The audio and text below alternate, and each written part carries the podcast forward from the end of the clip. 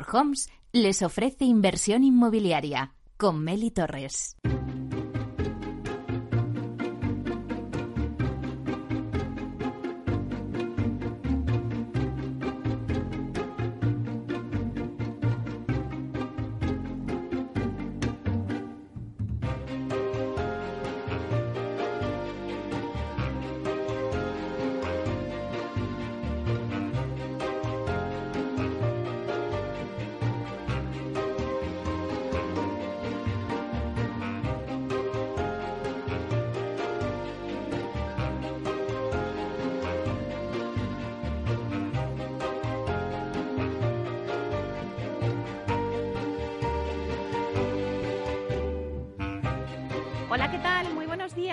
Bienvenidos a Inversión Inmobiliaria. ¿Quiere invertir en el sector inmobiliario y sacar la mejor rentabilidad a sus propiedades?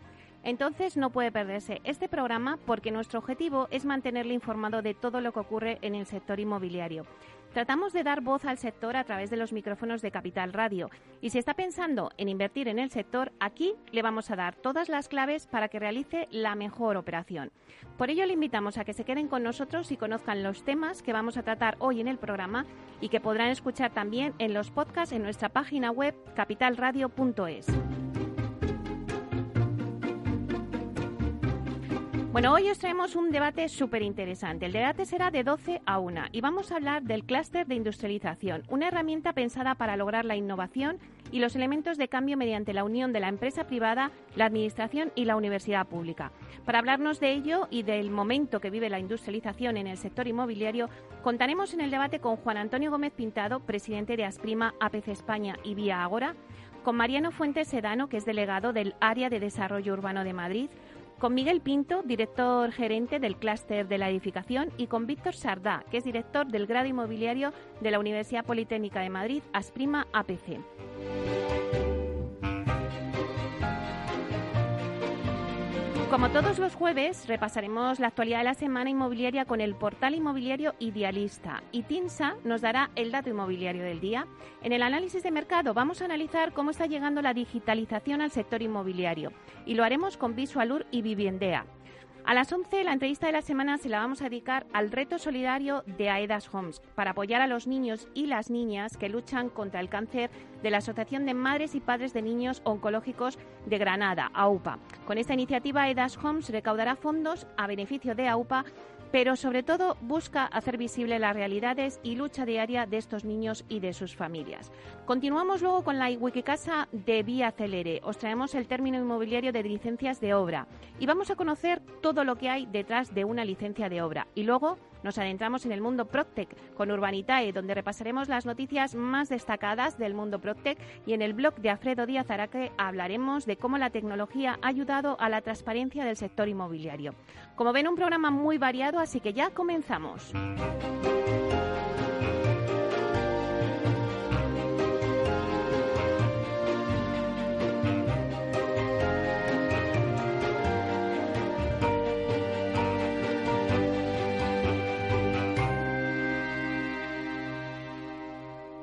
Idealista te ofrece la noticia de la semana.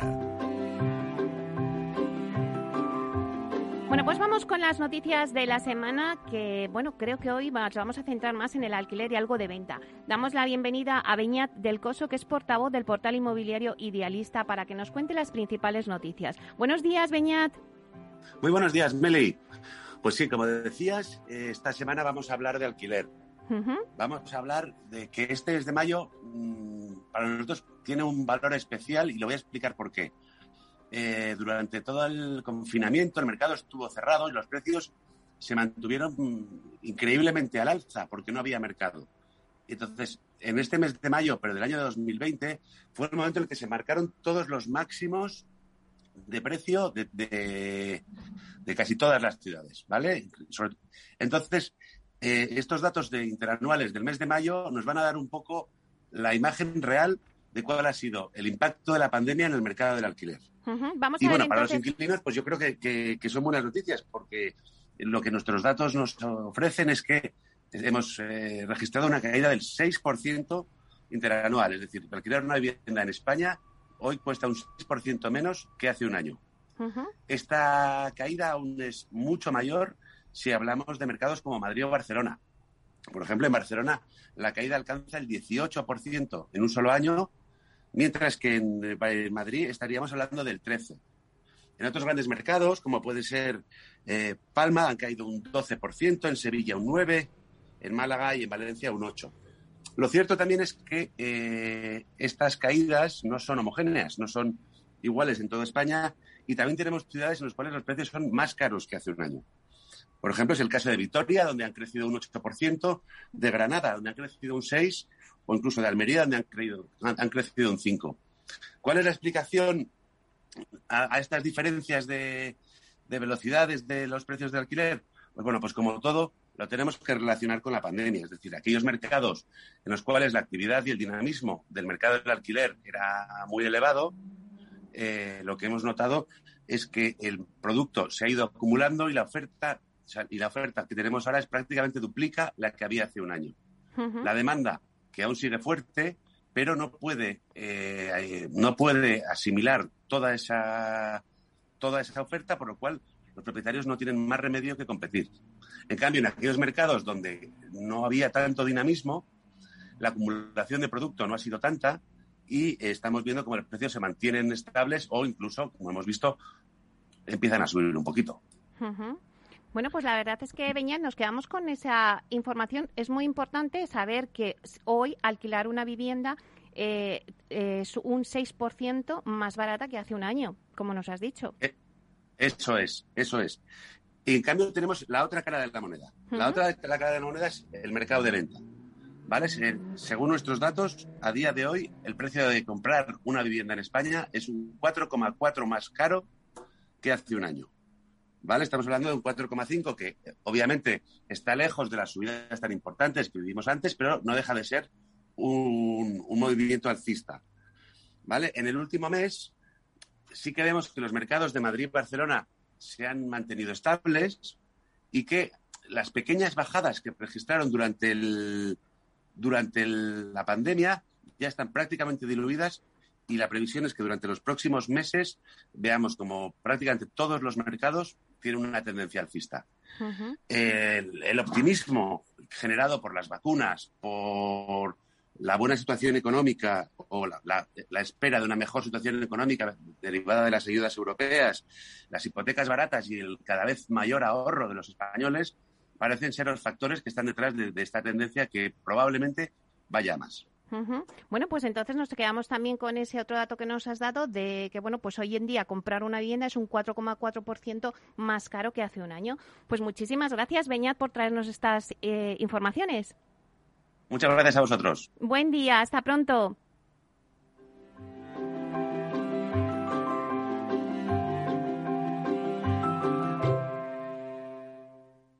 El dato del día con Tinsa.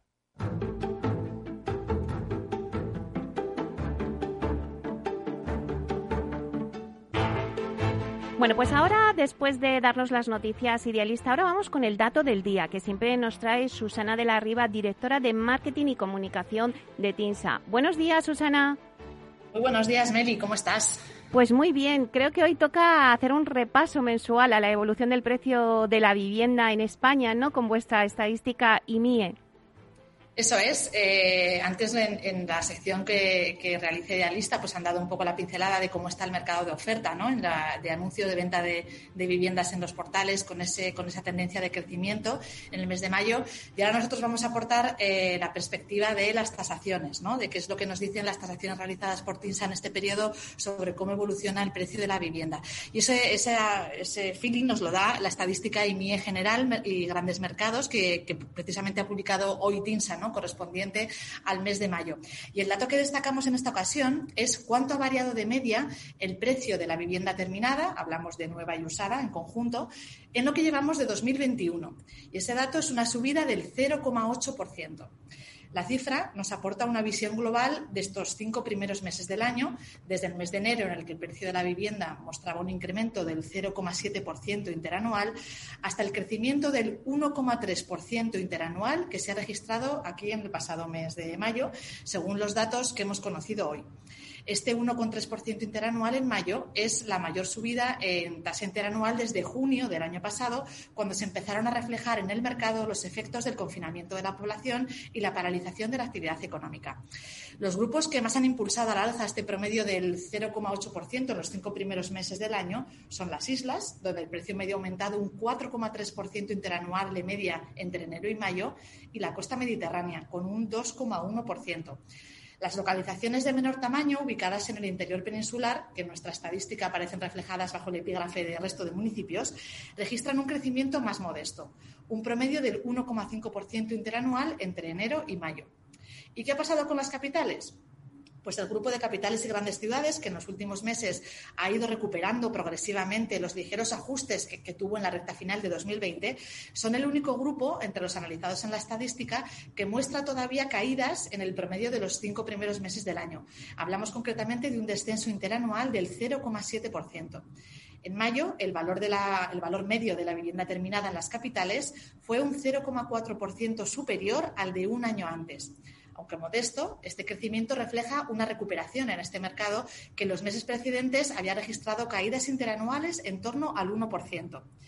Si analizamos la evolución más reciente, es decir, cómo se comportó mayo frente al mes de abril, encontramos un escenario de estabilización, con crecimientos moderados en la mayoría de los grupos analizados en la estadística.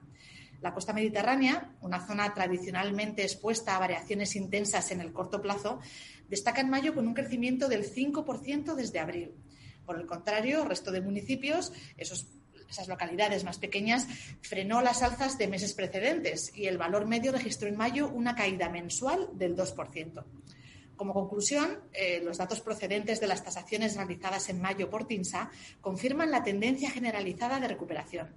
Los cinco grupos analizados en la estadística muestran crecimientos interanuales de precios en mayo, que se mueven entre el 0,2% de las áreas metropolitanas y el 4,6% del grupo insular que forman Baleares y Canarias. Se aprecian además dos velocidades en esta evolución, destacando islas y la costa mediterránea con un dinamismo mayor que el resto de geografías. La variación interanual media en lo que llevamos de 2021, ese 0,8% del dato que te traigo hoy, refuerza la idea de crecimiento moderado en el mercado residencial. En unas semanas, en pocas, de hecho, a finales de junio, conoceremos la estadística Mercados Locales de TINSA del segundo trimestre del año, que nos aportará información más localizada en capitales y provincias sobre el comportamiento del mercado de la vivienda en España. Así que en unos días, información más concreta del último pulso del mercado. Bueno, pues hasta entonces nos quedamos con ese dato que nos has traído hoy, Susana, de ese 0,8%, que bueno, pues nos da, nos refuerza, ¿no? La idea de crecimiento moderado del mercado residencial, como nos decía en, en lo que llevamos de año 2021. Pues muchísimas gracias, Susana, por traernos este dato. Un placer, Meli. Hasta la semana que viene. Hasta pronto.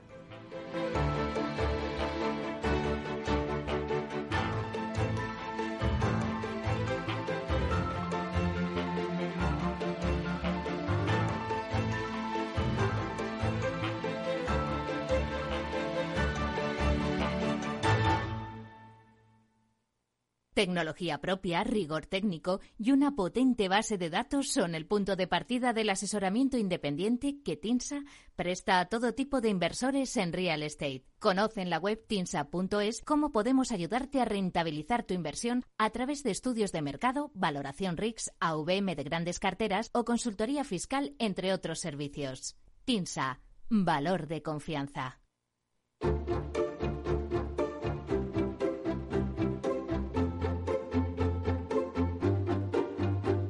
Inversión inmobiliaria con Meli Torres.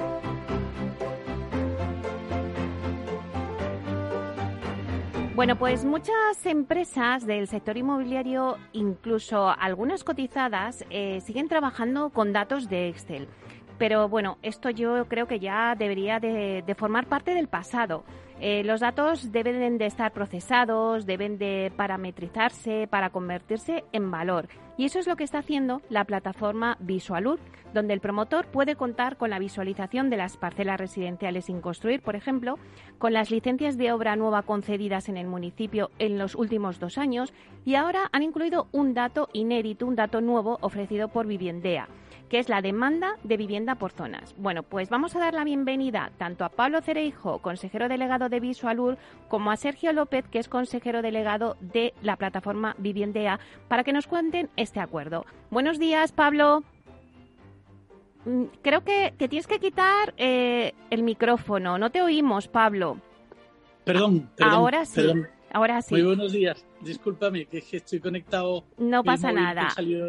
Os estaba saludando. Bueno, pues muy buenos días, Pablo. Buenos días también a Sergio. ¿Qué tal? Buenos días, Meli. ¿Cómo estás?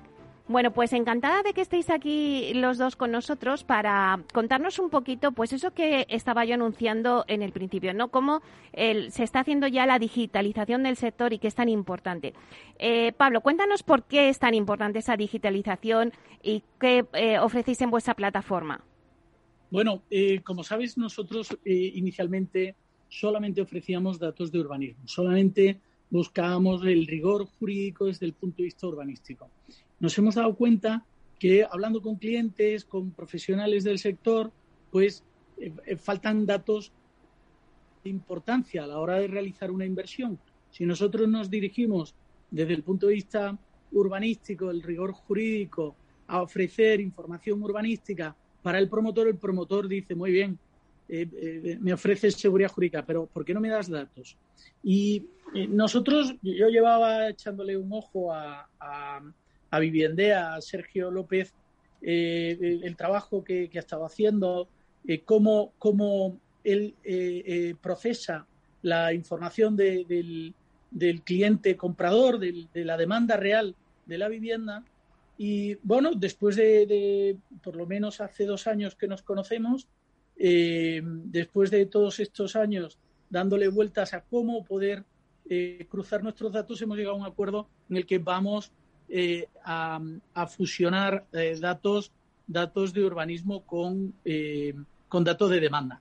Lo que hace Viviendea es ofrecer un dato real de demandante de vivienda. Y ese dato real de demandante de vivienda es oro puro para el promotor que decide invertir en una ciudad, en un barrio o en un ámbito concreto, ¿no?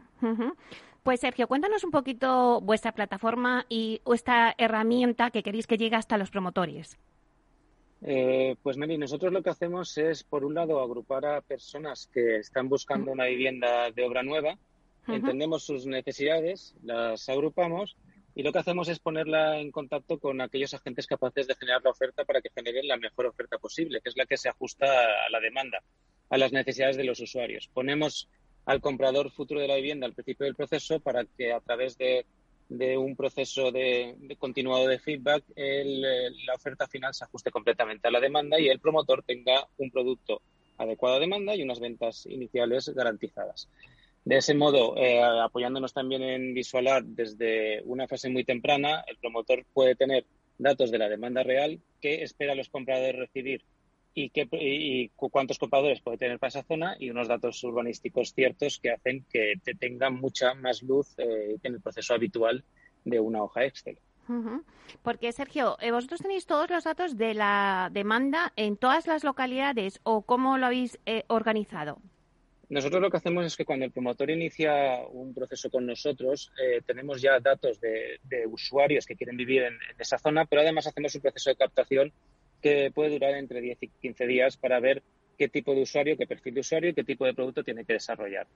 De esa manera, el equipo de, arquitectura y el promotor desarrollan un producto lo más adecuado a esas necesidades y en una fase muy temprana eh, introducimos al, usuario para que nos dé feedback de si el producto que estamos desarrollando es correcto o no y en ese momento ya podemos ver si estamos haciendo un proyecto que luego va a tener una, amplia satisfacción, una, una amplia captación de ventas para evitar tener que eh, hacerlo de la manera tradicional en la que eh, mostramos el producto cuando ya está cerrado. Y ahí no podemos corregirlo si nos hemos equivocado. Pablo, ¿por qué crees que es importante que, antes decías, eh, es importante también que las promotoras no solamente tengan el dato urbanístico, que es el que vosotros ofrecíais hasta ahora, sino que también tengan ese dato de la demanda, ese dato residencial, ¿no? ¿Por qué crees que es importante para las promotoras? Que ya os lo demandaban, ¿no? Por eso lo habéis incluido. Claro, eh, es, nosotros, nosotros lo incluimos, perdona, nosotros lo incluimos porque al final la toma de decisiones eh, buscamos que sea que sea pues lo más lo más acertada posible, ¿no? Entonces los datos, en el momento de tú tienes datos, en el momento de tú tienes datos, esos datos la toma de decisiones a través de datos reales eh, son fundamental. ¿no? Eh, perdóname, pero me, he distraído y, me, pierdo. ¿no? Lo que quiero decirte es que cuando nosotros tenemos una serie en nuestro mapa, una serie de planos de, parcelas sin construir en, la, en, una ciudad, eh, a la hora de tomar esa decisión, si consigues obtener una relación de, de, familias que están interesadas en vivir en esa zona, pues te das cuenta que la decisión es más fácil de tomar, ¿no? Es una cuestión práctica eh, y es fundamental a la hora de eh, em, poder hacer inversiones, em, inversiones inmobiliarias, pues eh, es una forma de ir con paracaídas, ¿no? Con, con Viviendea tienes claro quién es el que está, el que puede, el que puede comprarte la vivienda, el perfil, además la situación económica del, del perfil demandante y eso es eh, pues cerrar un círculo muy importante para el inversor, ¿no? Para el promotor. Es decir, ya no es eh, no, es por dudar de la cualidad o de la cualificación del promotor, sino que el, promotor, aparte de sus cualidades eh, en los negocios, pues, pues tomando decisiones con datos es más sencillo. ¿no? Sergio, ¿cómo ha sido la acogida entre las promotoras el poder facilitar este dato? ¿Cómo está funcionando vuestra herramienta? Pues estamos ahora mismo trabajando pues, a nivel local, ensayando con promotoras en Valencia que están adecuando sus departamentos comerciales a introducir al cliente en una fase más temprana. Y estuvimos en encima este, esta semana pasada y estamos ya teniendo conversaciones con promotoras a ámbito nacional en las que vamos a testear y a ensayar eh, la herramienta con el fin de que, de que todos comprendan y entiendan que meter al cliente en una fase muy temprana eh, es beneficioso para ambas partes. El cliente tiene la vivienda que quiere y el promotor tiene un producto adecuado a demanda y ventas, ventas anticipadas. Entonces, estamos en un proceso de, de, mostrar nuestra herramienta y de ampliar nuestra captación, no solo a nivel de usuarios, sino también a nivel de profesionales, promotores, gestores de cooperativas y cualquier agente de la obra nueva que entienda que, le damos un valor, como dice Pablo, que yo tiene, eh, que creo que no es incalculable, evidentemente todo se puede calcular, pero que, aporta, aporta mucho valor y ahí disminuye el riesgo.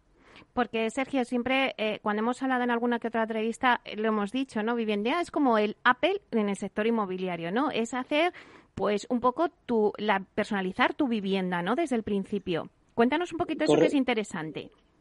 Correcto, siempre, siempre, bueno, y también hemos comentado, yo soy arquitecto y yo he hecho eh, bastante proyecto de obra nueva y es muy difícil variar el proyecto eh, cuando ya tienes una licencia de obra, un constructor, entonces, pero sin embargo, en la fase de generación de ese proyecto, escuchar al cliente las típicas dudas de si cocina abierta o cerrada, si ducha o bañera, si un equipamiento u otro, en la fase inicial, eh, adecuar el proyecto es razonablemente sencillo y eso es lo que nuestro valor diferencial en la fase en la que el equipo de arquitectura y el promotor empiezan con un folio blanco y con muchas dudas, darle luz porque es el cliente el que prácticamente acaba definiendo el, espacio. también, por otro lado, el cliente que participa del proceso eh, prácticamente es un cliente que no, suelta esa vivienda porque la nota suya y sabe que es la que él, no, no la que está buscando, sino la que necesita. Y de hecho ya habéis hecho algún que otro proyecto en Valencia, ¿no? Sí, en Valencia hemos trabajado con una gestora cooperativa y llevamos ya tres proyectos en marcha, uno que entregan ahora en, eh, en cuatro meses, que han sido, eh, pues eso, 24 viviendas que jamás hubieran salido en estudio de mercado y que tuvieron 24 compradores antes de tener el, proyecto, antes de tener el proyecto y todas las viviendas eh, absolutamente adecuadas a las necesidades de cada uno de los compradores. O sea que esto es un hecho ya, claro que sí. Bueno, eh, Pablo, sí que nos gustaría que siempre hablamos contigo sobre, bueno, que al final, ¿qué aporta la digitalización al sector inmobiliario? Pues mira, lo, que aporta es un ahorro de tiempo y un, un conocimiento del mercado eh, importante, ¿no?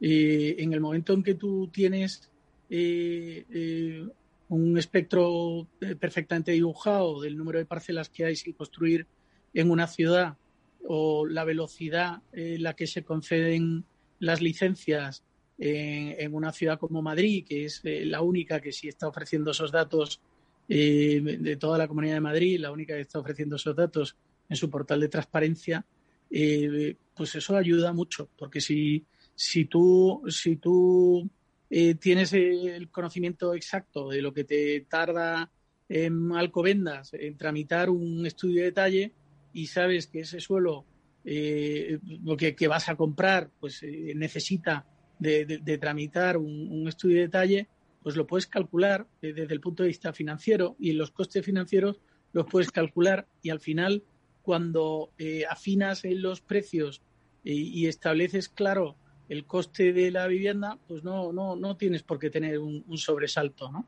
Eso es importante, está todo el mundo yendo por la industrialización de la vivienda, por la digitalización, porque al final el dato es importantísimo. Con, con datos puedes tomar decisiones y sin datos pues a lo mejor tienen mala suerte y no van bien las cosas, ¿no? Bueno, pues nos em, quedamos con este, con esta, con esta eh, mensaje, ¿no? De industrialización y que ahora a través de Visualup no solamente pues podéis ver las residencias que están sin, las parcelas residenciales que están sin construir, las licencias de obra nueva concedidas en el municipio en los dos últimos años, sino que ahora está el dato aportado por Viviendea, que es la demanda de vivienda por zonas. Pues muchísimas gracias a Pablo Cereijo, consejero delegado de Visualup. Gracias, Pablo. Muchísimas gracias a ti. Y muchísimas gracias a Sergio López, consejero delegado de Viviendea. Muchísimas gracias. Gracias, Meli. Que tengas buen día. Hasta pronto.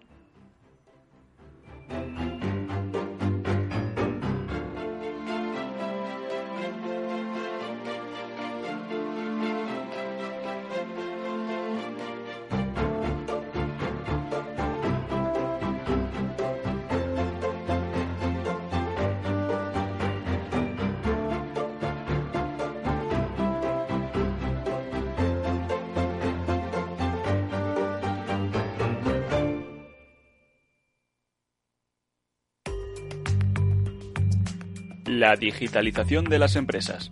Silvia Leal. Eran las palabras de Albert Einstein. Si tuviera 60 minutos para resolver un problema, dedicaría 55 minutos a analizarlo y 5 a buscar una solución. Por ello, me gustaría seguir su ejemplo, dado que no seré yo quien se atreva a llevar la contraria a un genio. Dicho esto, ¿cuál es nuestro problema? El problema es que estábamos en un momento de prosperidad. Estábamos en un momento de prosperidad económica global al que se había sumado también nuestro país con un crecimiento del PIB el último año del 2%, con unas tasas de desempleo cada vez menores, una cifra que en enero estaba por debajo del 14%, dato que en 2013 alcanzó el 26% en nuestro país. Mucha prosperidad. Y decía Stephen Hawking, el famoso físico teórico británico, que si entiendes cómo funciona el universo, en cierto modo lo controlas.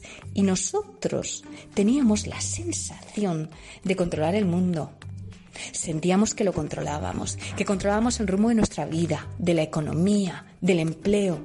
Sentíamos que lo controlábamos y a menudo que lo teníamos completamente dominado. Y nos hemos dado cuenta de que esa sensación no era real y que de repente con el COVID-19 nos enfrentamos a un cambio de paradigma.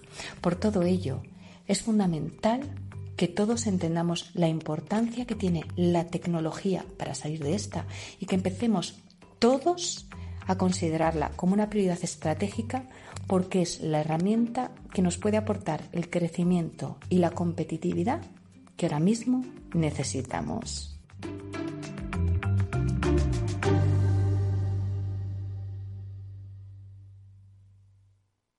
¿Harto de tertulias políticas y de quienes lo saben todo?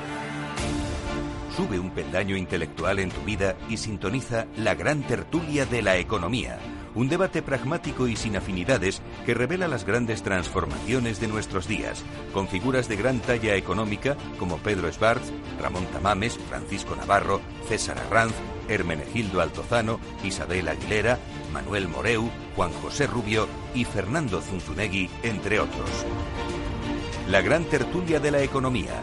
Cada mañana a las 8 y 20 en Capital, La Bolsa y la Vida, con Luis Vicente Muñoz.